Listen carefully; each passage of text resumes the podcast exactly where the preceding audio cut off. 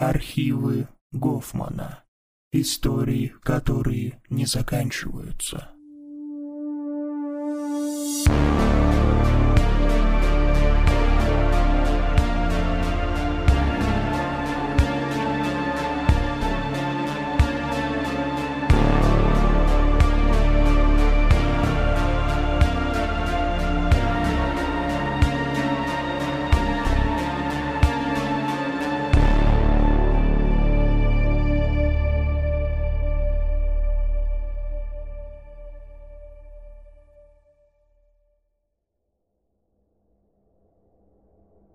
Сейчас я уже студент университета, но случай произошел, когда я учился в восьмом классе. Когда мне было около 14 лет, мы изучали предмет, позволяющий заниматься на свежем воздухе. Для нашей окончательной оценки два учителя взяли мой класс в лагерь на одну ночь, где мы занимались такими видами деятельности, как скалолазанье, кемпинг, спортивная ходьба и тому подобное. Я живу в Австралии примерно в часе езды от леса штата – который был печально известен убийствами туристов. Было найдено несколько тел. Еще несколько человек числилось пропавшими без вести. Я почти уверен, что все убийства связаны с одним и тем же серийным убийцей. Так или иначе, мы утром вышли из школы и уехали на автобусе. Когда мы подъезжали к дороге, ведущей в лес, заметили, что сбоку была припаркована полицейская машина. Полицейский о чем-то говорил с учителем, но я ничего не слышал, и никто, казалось, не обращал на это внимания. Перенесемся на несколько часов вперед, где мы, примерно 20 человек, отправились в кемпинг где-то посреди штата. Во время кемпинга в тот день мы заметили совершающий облет вертолет. Но опять же мои одноклассники снова ни о чем не заподозрили.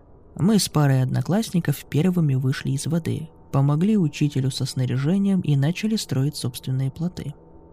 Я стоял в стороне, когда один из гидов национального парка подошел к одному из инструкторов и заговорил тихим, слегка напряженным тоном. Я помню, как инструктор отвечал что-то вроде «Ты шутишь?» или «Я не могу поверить». Он выглядел потрясенным и озадаченным. Итак, к этому моменту я уже начал складывать кусочки пазла, но ничего не сказал своим школьным друзьям – когда начало смеркаться, той же ночью я пошел в туалет, находящийся примерно в 100 метрах от главного кемпинга. Пока я шел, приметил парня, идущего в другую сторону лагеря. Я не очень хорошо разглядел его в тусклом свете, но он продолжал оглядываться по сторонам, нервно жестикулируя. Я не мог ясно увидеть его лицо. Он не был частью нашей компании и, как по мне, никак не мог вписаться в нее совершенно. Но тогда я не придал этому особого значения. Переносимся на следующее утро, где мы возвращаемся на стоянку автобуса, и один из учителей говорит нам, что недалеко от места, где мы были у плотины, было найдено тело. Они не хотели нам рассказывать, чтобы не пугать. Позже мы узнали, что это был молодой парень, убитый топором. И тот, кто это сделал, был связан с серийным убийцей, охотившимся в этом районе. Не знаю, имел ли тот парень, которого я видел, какое-либо отношение к убийствам, но я очень напугался, вспомнив его. С тех пор в походы я не ходил.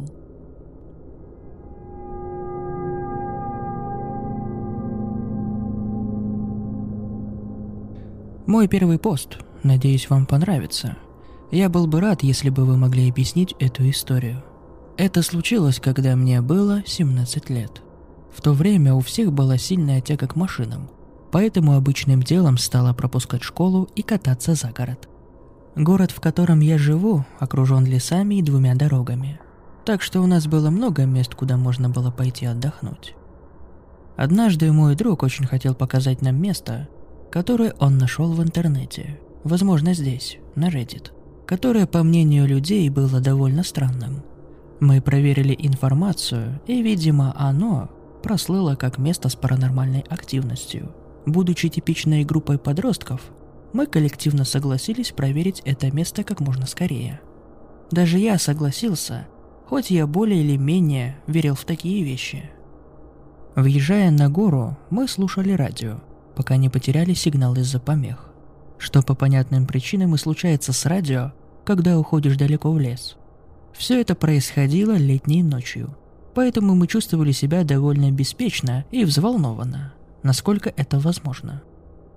За неимением музыки мы начали разговаривать и обсуждать, что ожидаем увидеть на том месте. Причем у большинства не было вообще никаких ожиданий. Наш разговор внезапно был прерван громкими помехами из радио, которые мы выключили всего несколько минут назад. Мы немного напугались, но все же посчитали, что в этом нет ничего необычного. Но все повторилось еще через несколько минут. Дружно посмотрели на радио, оно все еще было выключено.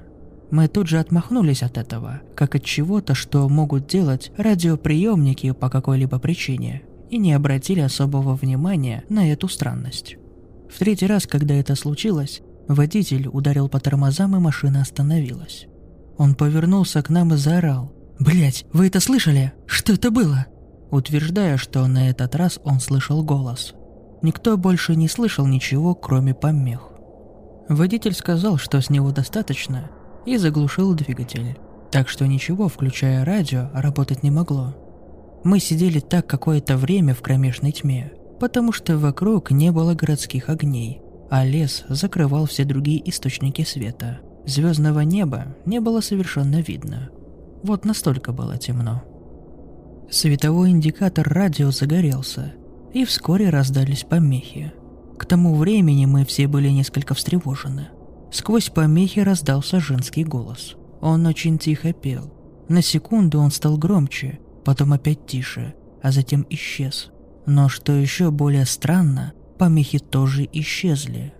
Как только мы снова завели машину и включили фары, то увидели что-то похожее на следы от пальцев по всему ебаному лобовому стеклу. Мы не сразу развернули машину, но я мог сказать, что все просто хотели уехать. Мы остановились на холме, сделали несколько снимков Млечного Пути и отправились домой. До сих пор мы думаем о том, что же случилось той ночью с радио и лобовым стеклом. Мои друзья еще два раза ездили без меня туда, в то место, и описывали точно то же самое, включая ощущение небольшого толчка, как только машина отъезжала – что думаете? Я считаю, что всему есть логическое объяснение, но учитывая тот факт, что я в некотором роде человек, который верит в такие вещи и испытал прилив адреналина в ту ночь, мне трудно найти что-то рациональное.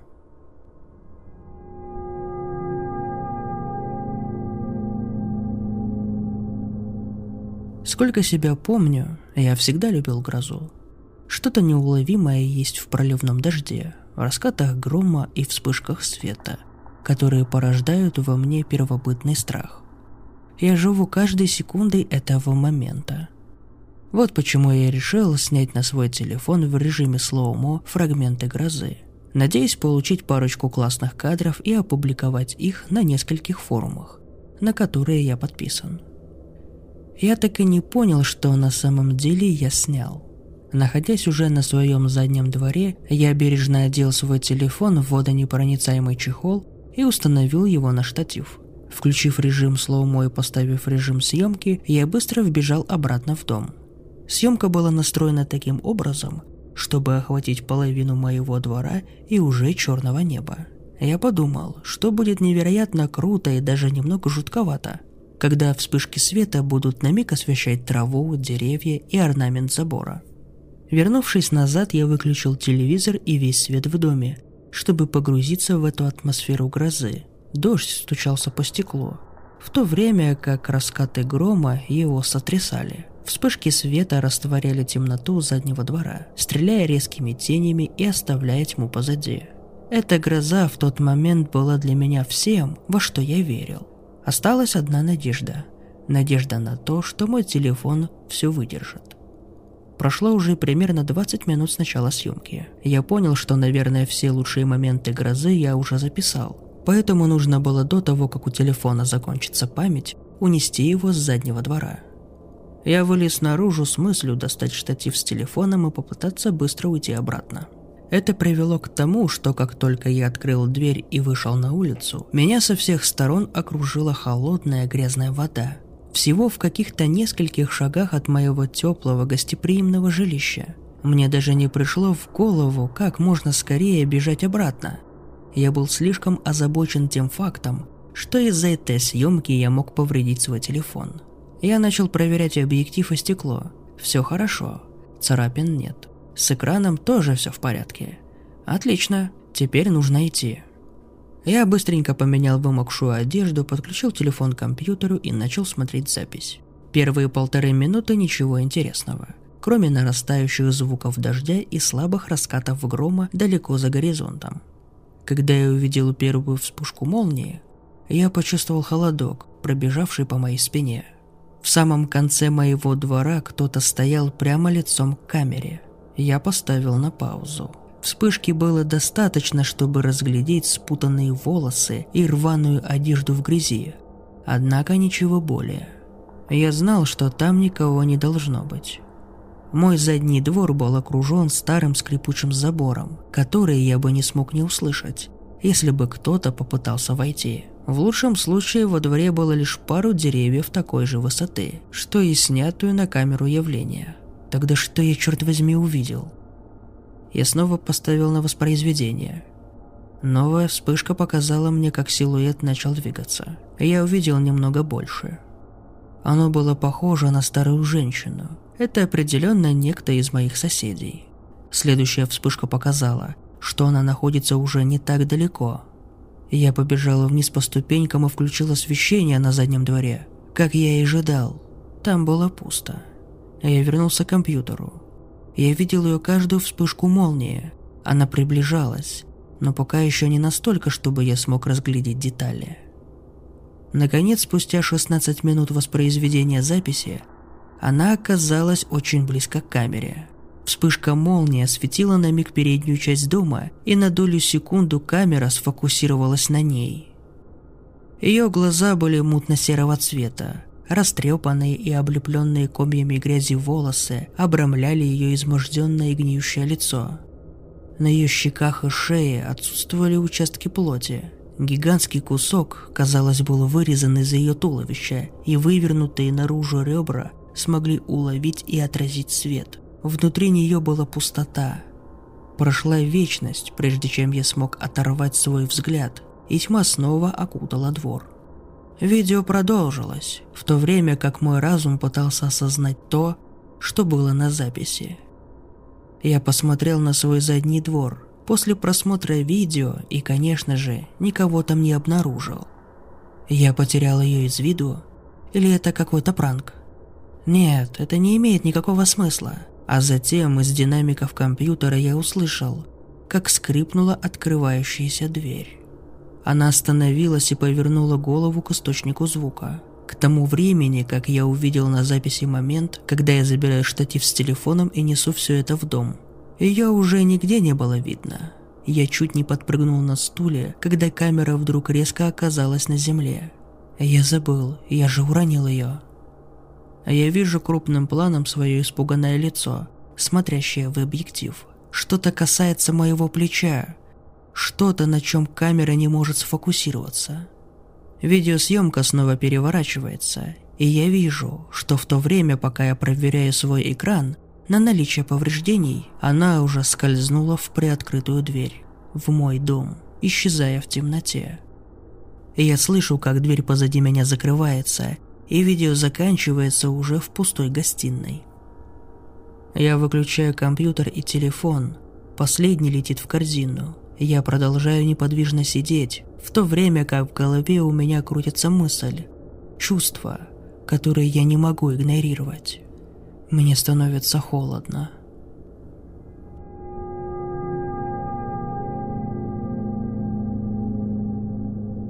На самом деле было два случая, когда я замечала, что за мной из леса следит мужчина. Каждый беспокоит по-своему, и после того, как я опубликую этот пост, то еще раз подумаю о публикации второго. Когда я была маленькой, мы с мамой жили в многоквартирном доме. Весь комплекс состоял из двух зданий, расположенных бок о бок на расстоянии 100 футов друг от друга, с четырьмя двухкомнатными квартирами, двумя наверху и двумя внизу. Мы жили ниже по склону у холма, примерно в 100 ярдах от главной пятиполосной дороги, но ее совершенно не было видно из-за густого леса, окружающий комплекс с трех сторон – Последняя сторона была специально отведена участком для линий электропередач, проходящих рядом с нашей подъездной дорожкой и кладбищем прямо за ними. Само собой разумеется, что такое расположение просто идеально подходит для многих детских шалостей, а также странных встреч. У фасада комплекса и вдоль линии электропередач росли густые заросли ежевики, они были такими редкими вдоль линии электропередач, но у дома нельзя было просунуть руку, не напоровшись на шипы. Ветви были настолько частыми и толстыми, а росли так густо, что почти невозможно было протиснуться. Я была единственным маленьким ребенком, который жил там довольно долго, и все соседи, насколько мне известно, меня любили. Я была в герл-скаутах, поэтому, когда приходило время, я ходила ко всем соседям за заказами – а затем, когда они приходили, брала свою маленькую тележку и доставляла их. Поскольку мама знала и доверяла всем соседям, я делала все сама. В тот день, когда это случилось, я с тележкой шла в другое здание, чтобы доставить печенье нескольким друзьям мамы, и возвращалась пешком.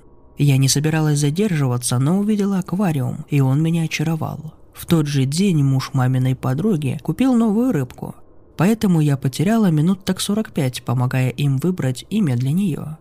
Так что, когда я возвращалась, смеркалось. Я отошла от крыльца шагов на семь, когда меня вдруг охватило дурное предчувствие. Сейчас-то я понимаю, что я импант и научилась прислушиваться к своей интуиции.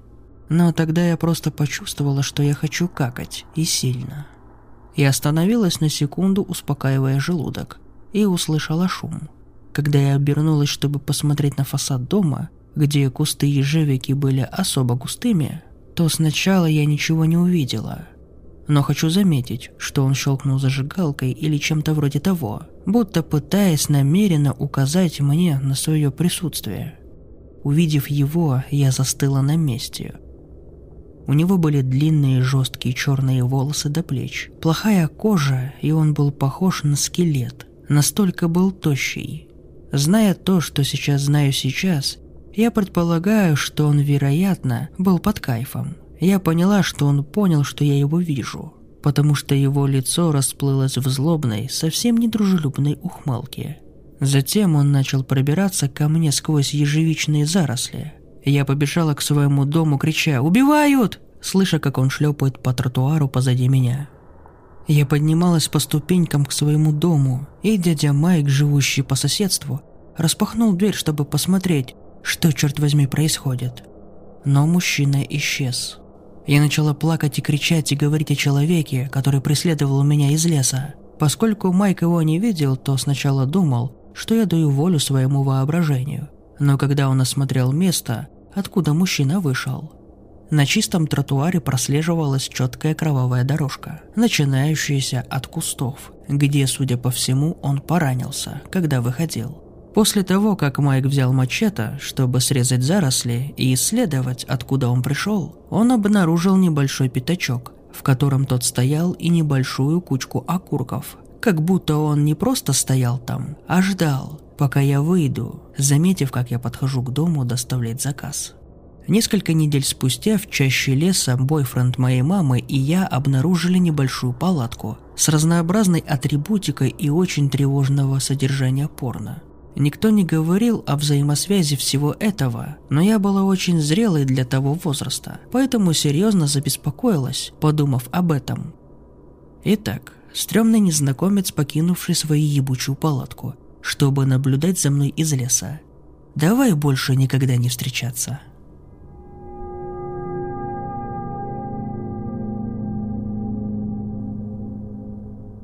Поскольку мой последний пост спровоцировал довольно бурную дискуссию, я решил опубликовать еще одну из моих тревожных историй, связанных с местными лесами.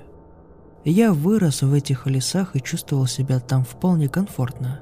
Тем не менее, я наткнулся на несколько странных ситуаций, которые точно засели в моей памяти. Этот случай был один из таких. Мне тогда было 18 лет. Однажды вечером мы с друзьями, Майклом и Полом, решили отправиться в поход. Но кемпинг, наверное, не самое подходящее слово, поскольку мы не собирались проводить ночь в лесу, а только немного расслабиться и повеселиться у костра. План был прост. Отправляемся, разводим костер, выпиваем несколько бутылок вина, съедаем что-нибудь и возвращаемся домой, чтобы хорошенько выспаться. Мы встретились у моего дома, когда на улице было еще солнечно. Собрались и отправились в путь.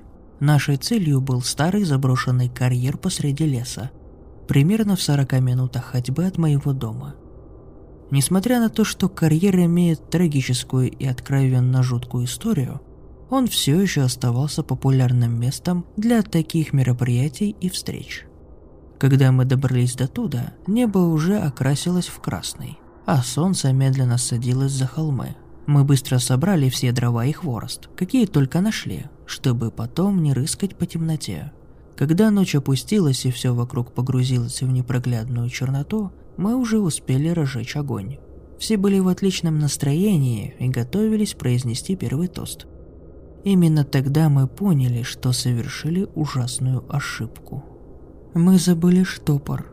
Мы пытались открыть вино без него, но быстро сдались, потому что бутылки были довольно дорогими, и мы не хотели их бить. В этот момент стало ясно, что одному из нас придется пожертвовать собой и сбегать домой за штопором. После небольшого торга я вызвался добровольцем, однако у меня было два условия. Во-первых, чтобы мне дали топор на случай, если что-то пойдет не так. Во-вторых, никаких приколов, когда я буду возвращаться. Майк и Пол без колебаний согласились. В одну руку мне запустили топор, в другую фонарик и отправили в путь. Пробегая трусцой по лесу, я услышал шум, напоминающий крик кабана. Внезапно я вспомнил предупреждение, которое получил от одного пожилого охотника несколько дней назад. Он сказал, что в это время года кабаны становятся опасными, особенно ночью. Я немедленно занервничал, но, к счастью, смог выбраться из леса без всяких приключений. Я благополучно добрался до дома – к большому удивлению мамы, она не ждала меня так рано. Я рассказал ей про наш прокол. Она только рассмеялась, и я взял штопор и пошел обратно. Не желая переживать неприятную встречу с кабаном, я выбрал другой, чуть более длинный путь. На этот раз через чистое поле. Через некоторое время добрался до нашего привала. Мы устроили привал на небольшой поляне, окруженный с одной стороны массивными скалами, высотой метров 700, а с другой густым лесом.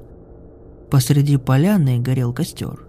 Когда я подошел ближе, то увидел, что никого нет, хотя рюкзаки все еще лежали на земле, и огонь горел ярко. «Отлично! Мы же специально договаривались, чтобы, когда я вернулся, не будет никаких розыгрышей. Эти придурки думают, что они смешные», — подумал я и покорно сел у костра, глядя на лес. Это единственное место, где эти два засранца могли спрятаться. Я очень устал, и все, о чем я мог и хотел думать, это о вкусе того изысканного пино-нуар, который мы привезли с собой. Я действительно не был в настроении для игр и сильно злился. Именно тогда послышался треск веток и шелест листвы с опушки леса, метрах в тридцати от того места, где я сидел. Звук был ритмичным, словно кто-то шел. Я направил луч фонаря туда, откуда доносились звуки. Между деревьями я заметил высокого человека в темной толстовке с капюшоном. Когда я посветил на него, он остановился, развернулся ко мне и замер неподвижно, словно пялясь, хотя он стоял прямо напротив. Я не мог разглядеть его лица. Я крикнул. «Пол, ты толстый сукин сын! Я знаю, это ты пытаешься меня напугать. Мы кое о чем договаривались, так что хватит валять дурака, выходи!» Когда я закончил, фигура в капюшоне просто развернулась и пошла дальше вглубь леса. Как раз в это время зазвонил мой телефон. Я поспешно вынул его из кармана. Звонил Майк. Я ответил на звонок и начал ругаться. «И правда смешно, ублюдки? Кажется, мы о чем-то договаривались». «Вот, о чем?» Я говорю о том, что ты пытаешься напугать меня. Я ясно видел тебя, так что можешь выйти теперь». Майк словно замер на минуту. Казалось, целую вечность я слышал только его тяжелое дыхание и бормотание пола на заднем плане. Когда он наконец вернулся к реальности, то просто ответил. «Чувак, мы у тебя дома?» Мы услышали чьи-то шаги и сначала подумали, что это ты пытаешься нас испугать. Но потом испугались и решили последовать за тобой. Я забыл телефон у тебя дома, так что мы даже не могли позвонить. Просто вали оттуда к чертовой матери. Вернемся за вещами потом, все вместе. Чушь собачья. Это просто ваш очередной прикол, и я не клюну на это. Подожди секунду. Какое-то время я слышал только бессвязное бормотание. «Эй, что такое?» – спросил голос моей мамы, исходящий из телефона. Голова внезапно закружилась, а сердце ёкнуло, когда я понял, что они не шутят. Леденящая волна страха побежала по моему телу. Однако мне удалось убедить маму, что все в порядке и ей не о чем беспокоиться. Она вернула телефон Майку. «Просто бросай все и возвращайся. Мы сейчас выйдем. Встретимся на полпути. Я больше не пойду никуда один. Лучше скорее тащите сюда свои жопы. Но я повесил трубку. Не хотел произвести еще больше шума, чем произвел. Я быстро выключил фонарик и начал пятиться от огня. Прошел так до самых скал. Я подумал, что если бы моя спина была прикрыта скалой, это бы исключило один из возможных путей, которым неожиданный гость мог бы ко мне подобраться. Я стоял там в полной темноте, стараясь не издавать ни звука, крепко сжимая топор, который на ближайшие полчаса должен быть моим самым лучшим другом. Приходилось постоянно убеждать себя не свернуться в клубок от страха. Собственное тело начало меня предавать. Слух стал хуже из-за бешено бьющегося сердца. Я пытался успокоиться. Но опять же, в худшем случае каждая капля адреналина может помочь. После того, что показалось мне вечностью, я заметил два слабых луча света, идущих из леса. Я услышал, как Пол выкрикивал мое имя, никогда не чувствовал такого облегчения. Наконец я выбежал из укрытия, чтобы поприветствовать друзей. Довольно долго мы просто стояли и смеялись от облегчения, как сумасшедшие. Мы даже немного осмелели и подумали остаться. В конце концов, между деревьями прятался всего один, предположительно, подонок, а настроя. Забавно. Всего несколькими минутами ранее я срался от страха, а теперь вдруг почувствовал себя крутым мачо, думая, да что могло случиться? В конце концов, здравый смысл взял верх, и мы решили уйти. Собрали вещи, потушили огонь и ушли. Мы взяли вино, чтобы насладиться им в другом месте. Вместе с хорошим и ярким освещением.